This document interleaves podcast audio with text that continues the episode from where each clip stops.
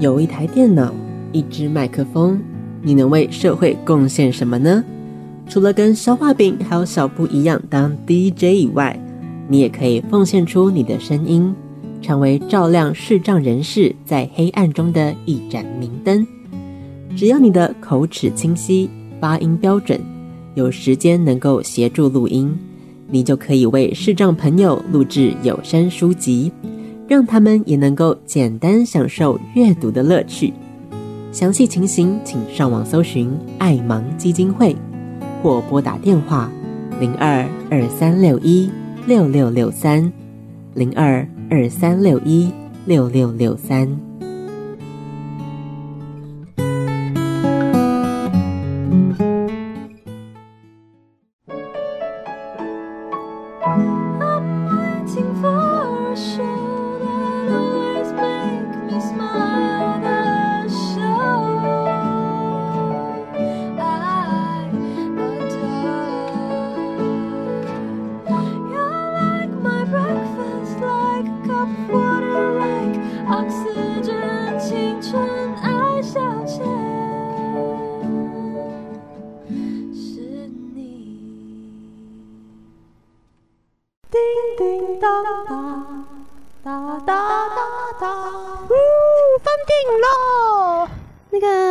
同学，有人会调字幕吗？选我，选我，选我，选我，选我！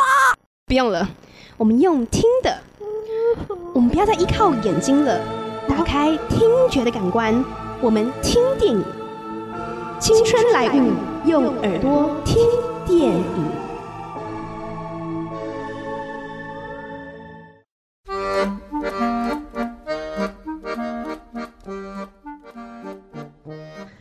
这里不是好莱坞，不是宝莱坞。小布是不是有点忘记？对不起，有点忘记了。什么？这里不是好莱坞，不是宝莱坞，是青春来物。对啊，我刚刚没有讲错，不是吗？刚才看你有点吃力的样子。哎呦，来到了我们青春来物喽！青春来物，好久没有跟大家见面了。今天要放映的是哪一部电影呢？就要请大家蒙上眼睛，光凭我们的声音，用声音来猜这部电影究竟是哪一部哦。小布，你觉得这次的电影会是怎么样的电影呢？也是走一个跟我们平常选的一样一种奇幻路线吧。奇幻路线是不是？好的，大家可以仔细想一下，到底是哪一部电影喽？这次我们跟之前《青春来物》不太一样的是，这一次我希望大家是真心的都可以猜对哦。这哦，所以你这次是很认真的是吗？挑的片就比较没有这么的偏，所以有可能你是真的有看过的哦。那大家不要一开始听到就气馁了，你可能真的有看过，你要相信自己的直觉好吗？对。那小布跟消化饼都各写了一段，如果你还不知道这个单元在做什么的话呢，就是消化饼跟小布各写了一段关于一部片里面的一个场景的巨细靡遗的描述哦。嗯哼。那通常呢，小布段落通常都是非常不重要的一段，比较冷门，就是比较 就不是经典的桥段。对，那就是希望你平常能够发挥你的记忆力，还有你的对事情的观察的敏锐度哦。没错，希望可以透过我们这个单元多训练一下你对每部电影是不是剧情都能倒背如流呢？就看这一刻了，好不好？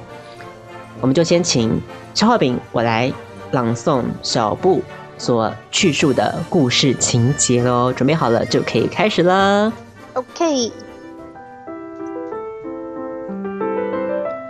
绑着辫子的女孩不停的奔跑，在荒芜的大道上，边跑边回头看有没有被人追上了。女孩紧张的说：“他们似乎没有追上来，徒儿。”你没事吧？他们没弄伤你吧？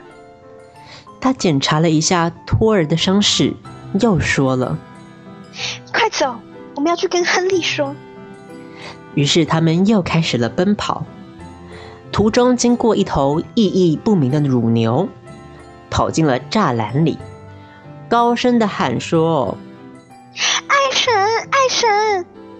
爱神没有空理女孩。正在拼了命将河里的东西往围裙里面塞。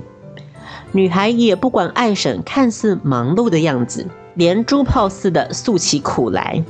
这看小姐又来欺负我们家托儿。爱婶答说：“啊，现在不是说这个的时候。”女孩又说了：“可可是他打了托儿啊！”话还没说完，就被站在一旁的亨利打断。亨利有些不耐地说：“嗯，现在不是这个的问题，我们的机器坏了，怕是要损失不少。”女孩微微的表示了遗憾之意，但又继续说道：“这克克小姐。”打了托儿，只因为托儿每天喜欢追着他的老猫跑。其实，爱神像是在报名牌一样，突然说出了这个数字。女孩又继续讲：“哦，他没有天天追，哎，一星期最多两到三次。”艾婶终于忍不住了，大声说道：“啊，没看到我们在忙吗？”说着，边将东西往亨利的帽子里丢。女孩终于放弃了，落寞的走到了一旁。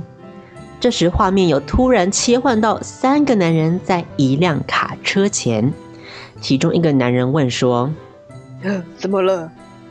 另一个男人回答：“不要急。”突然，在底下的男人大叫了起来，说：“啊，都痛了我的手指！”戴帽子的男人很贱的回答：“那，你为什么不把手指移开嘞？”就刚好压在我的手指。男人说：“还好不是你的头。”贱男说。女孩这时突然又出现在画面里，一副想要加入他们谈话的样子，一把拉住了剑南的手，问说：“姐，我该怎么办啊？托儿。”话又还没说完，剑南又插嘴了：“嗯，你看啦，我还要去对付那些猪呢。”手指往前一指，就摆脱了女孩的纠缠。剩下的一个男人开始跑来嘲笑女孩了。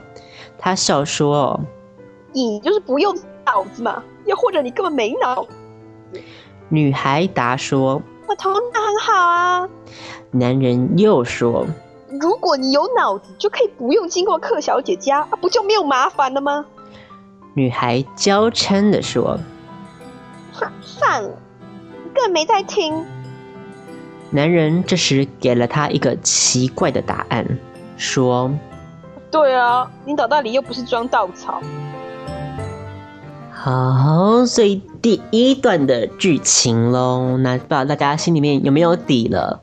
还有点小提示哎，其实这个小提示真的嗯蛮微小的哦，大家要很细心才能听到这个提示哦。嗯，大家可以看一下这个帮变着女孩一直跑，然后还有一些男人，还有一个爱神，一个欧巴桑的感觉。对，还有个寇小姐，不知道是哪一号人物。也还有一个贱男，对不对？他们都在讲一些五四三的话。对。这不是一个很烂的一个骗子呢？是不是大家都在讲废话的骗子？那我们就要继续往下看了，好不好？接下来由小布来我们念一下第二段剧情的内容喽。OK，小女孩往花圃里走，那个男子说：“你是不是说了什么呢？”男人先摇头，之后开始点头如捣蒜。小女孩说了。你是故意的吗？还是你也不知道？男子连连称是，说自己心思不定，因为我很笨啊，没大脑。小女孩又不屑的说：“如果你没大脑，你还能说话哦？”男子回答：“我我不知道啊，但是有些人说话也是不经大脑的。”小女孩说：“嗯，这样也是没错啦。”小女孩又向男人走近几步，说：“我们认识一下吧。”两人开始打招呼，男子却说自己不好，每天都被五花大绑，很讨厌。女孩一惊，之后又很同情的对他说：“哦，亲爱的，那一定很不舒服吧？你就松开一下嘛。”男子开始手舞足蹈，喃喃自语。嗯，我这嗯不嗯嗯。小女孩说：“那我就来帮你吧。”小女孩摸了男子屁股好几下，说：“嗯，我不知道耶。”男子说：“嗯，我是很笨啦，但是做事倒是挺机灵的。”你就把屁股那边松开，就会滑出来了。于是男子一个踉跄，肠子掉了出来。女孩大叫说：“你没事吧？痛不痛？”男子说：“我哦，我再摆回去就是了。”男子又说：“我自由了。”加上转圈。却又勾到篱笆，又是一个踉跄。女孩又大叫。男孩说：“我我我没吓到你吧？”小女孩说：“哦，我以为你伤到自己了。”男子说：“那你有没有被吓到啦？”小女孩困惑的歪头回答说：“当然没有啊。”但男子坚持自己有吓到她。突然，男子一秒变身蔡康永，肩上停了一只乌鸦。男子想把它赶走，还对女孩说：“就连乌鸦都笑我长得丑啊。”之后是男子的独白：“如果我有点脑袋的话，就可以跟花还有雨水交谈。我会抓抓头。”这时，男子滚下草坪，女孩追了上去，搭了他的肩。男子蹲着跟女孩说：“我还可以解谜。”边讲边站起来，却突然脚软。女孩赶紧抱住男子的胸膛说：“你可以当林肯的接班人。”男子原地跳跃说：“海洋为什么会亲近海岸呢？”之后又蹲下。指着头说：“我要思考。”又站起身，往另一个方向转。女孩被吓到了。男子又说：“我不再是一无所有。”男子旋转跳跃后，又摔个四脚朝天。女孩于是握住他的手说：“真是太棒了。”好，这是我们第二段的青春歹物哦。OK，相信大家 真的是一头雾水吧？这个小女孩跟这个男生到底是怎么样的关系呢？很奇怪，一下又舒不舒服的，然后一下又要互相帮助，然后一下男生又跌倒，又开始独白，而且又摸他的屁股。那女生又摸了男生的屁股，又一直又一直转圈。不知道什么意思？我觉得这是一个很后现代的剧场哎，每个都蛮后现代。他还说什么海洋为什么会亲近海岸呢？非常有深意，超奇怪。对，就可以感觉到它是一个很艺术层次很高、不流俗的感觉哦。嗯哼，还有类似的骗子呢？有没有这种情节？女生会对男生说：“你会成为下一个林肯这样子的骗子呢？” 当然不是林肯本身这个骗子喽。给大家思考的时间之后，我们就要来公布答案喽。好的，答案揭晓。讲讲讲讲，到底这部片小女孩，大家应该听出来，小女孩是一个端倪，对不对？她绑着辫子，又跑来跑去，走来走去，又一直讲话。哪部片不是这样？对，然后有一个托儿，托儿是谁呢？托托尔其实不是谁，他是只狗。对，好，那这部片究竟是什么片呢？我们请小布来公布答案吧。答案就是，答案就是非常有名的《绿野仙踪》。The Wizard of Oz。哎，最近还有拍一部新版本，对，那当然，我这边讲的不是新版本的内容，是旧版本，也就是在一九三九年的片子哦。哇塞，嗯非常旧的版本。对，由 Judy Garland 朱蒂加兰所饰演的小女孩陶乐斯。嗯，啊，大家应该都知道《绿野仙踪》的故事，我应该不需要再多做解释了吧？嗯，其实我其实一直都不太熟绿野仙踪《绿野仙踪》我知道，只是我一直都不太熟啊。最后到底是怎样啊？啊，最后就是那个巫师是骗人的啊，哦，然后所以更没有什么诅咒的问题，就对了，是吗？反正他们就回去了嘛。对呀、就觉得我会很困惑，那到底这三个，一个是什么胆小的狮子，跟一个那个什么袭人，对对，跟那个稻草人是怎样啊？他们就本来说他们他们想要的东西不是吗？哦，对啊，对啊，狮子哦，哎、狮子要勇气吧，哦，狮子要勇气，袭人要心，哦，袭人要稻草人要脑。哦，稻草人要脑，所以我刚刚讲那个就是没有脑的，就是稻草人啦，好不好？对，然后呢，他们就是往这个翡翠翡翠 翡翠国，翡翠国的翡翠国，就是希望能能够找当地那个巫师嘛，奥兹大帝，嗯哼，就希望能够帮助他们得到他们想要的东西，然后奥兹大帝就给他试炼啊什么之类的。后来发现，就是奥兹大帝根本就是嗯那边，江湖术士这样。那我们就来讲一下，大家可能知道这个故事，但是它其实是有背后的含义存在的哦。哦，尤其是女主角 Judy Garland，大家最熟的一首歌嘛，她在《绿野仙踪》里面唱的就是什么？Somewhere over the rainbow，我觉得这是 Peter Pan 的歌，我不知道为什么。它是《绿野仙踪》，可以吗？对，后来后来我才发现是绿野仙对，之前小康尼也有唱过，对不对？那《Somewhere Over the Rainbow》这首歌当然是很红啊，它主要因为这首歌的关系，还有《绿野仙踪》的一些剧情上面，让 Judy Garland 成为同志圈的第一位始祖级、祖妈级的偶像。祖妈，对，现在的就可能就喜欢 Lady Gaga 啊，喜欢马丹娜啊，对不对哎？真的耶，那个年代，那个一九嗯五六零年代的同志偶像就是 Judy Garland。他本身虽然不是同志啦，可是为什么他会成为同志的象征呢？就是因为这部片，因为剧情就是陶乐斯在绿野仙踪交到的朋友们，这些人嘛，都是有缺憾的。